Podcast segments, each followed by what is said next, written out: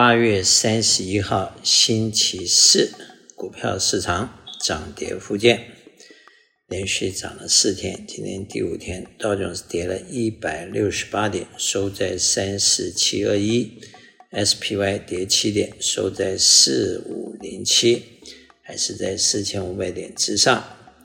；Nasdaq 涨十五点，收在一四零三七，涨了零点一一 percent。分别跌零点四五、跌零点一六和正零点一一。欧洲方面，英国负零点四六，德国正零点三五，法国负零点六五。亚洲方面，日本正零点三七，香港恒生负零点五五，中国上海负零点六一。代表恐惧和 greedy 的指数在五十三，五十三基本上也是一个平盘。基本上，牛熊是在一个对立，然后一个均势。那么，美元指数目前在一百零三点七，美元兑人民币七点二六，美元兑日元一百四十五点六，美元兑欧元零点九二。国债方面，三个月的国债五点三九，六个月五点四八，一年五点三五，两年四点八六。五年四点二五，十年四点一一，三十年四点二二，十年的四点一一和一年的五点三五，基本上还是有一点二 percent 的一个 gap，而且是一个倒挂。通常倒挂代表下面的经济有衰退的可能性。再来看一下 commodity，西德州油目前在八十三点六四，又站上了八十块。布兰特油八十六点八六，Natural Gas 两块七毛五，油在上升。黄金一千九百三十九块，小麦五百九十九点七五。小麦最近的价格由于俄乌战争非常的不稳定。那么以目前的 SPY 四千五百点来看，基本上是一个刘雄的一个军事，代表说四千五到四千六这边可能得。短线来讲，就是市场的一个主力。反过来说，SPY 的 support 应该比较近的，在四三五零，再来是四二零零。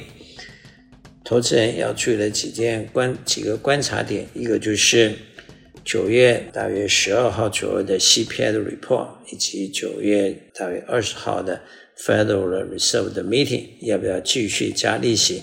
加不加利息，显然是跟 CPI 的 report 是有直接的关系。按照目前 Federal Reserve 的说法，基本上不排除继续加利息的可能性。不过，如果 CPI 有稳定的趋势，也许他们会等一会儿。另外一个要注意的观察点就是，美国的国债已经进入了三十三兆，三十三兆如果平均的利息进入了三，或者甚至于进入四的话，光是国债的利息就接近一兆，而美国一年的税收只有五兆，所以这是一个美国长期的一个隐忧。通货膨胀的事情可能会影响的是利率以及经济的衰退，那么国债影响的是国家未来长期的发展和经济各方面的潜力。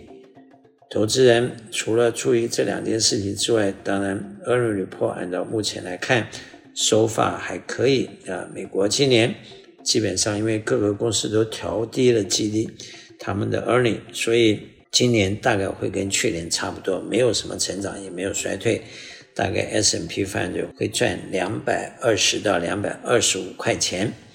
那么用 P ratio 二十来看，就是差不多是四千五百点，就是 P ratio 二十。用十八来算的话，那还要再减几百点。所以目前四千五百点应该是一个比较比较高的一个饱和点。当然，如果按照预测，明年 SPY 可能会从目前的两百二十五块。成长到两百五十块，大约有 ten percent 的 growth。那如果是这样子的话，两百五十块的二十倍就可能会去五千点，那那市场就比较有一些 potential 往上升。因此，在目前，投资人还是应该采取比较 balanced 的 approach，采取一个比较 diversified 的 portfolio，在兼顾保本和增值之外，就是要注意到资金的流通性。我是肖云祥，我的电话七三九八八三八八八，谢谢。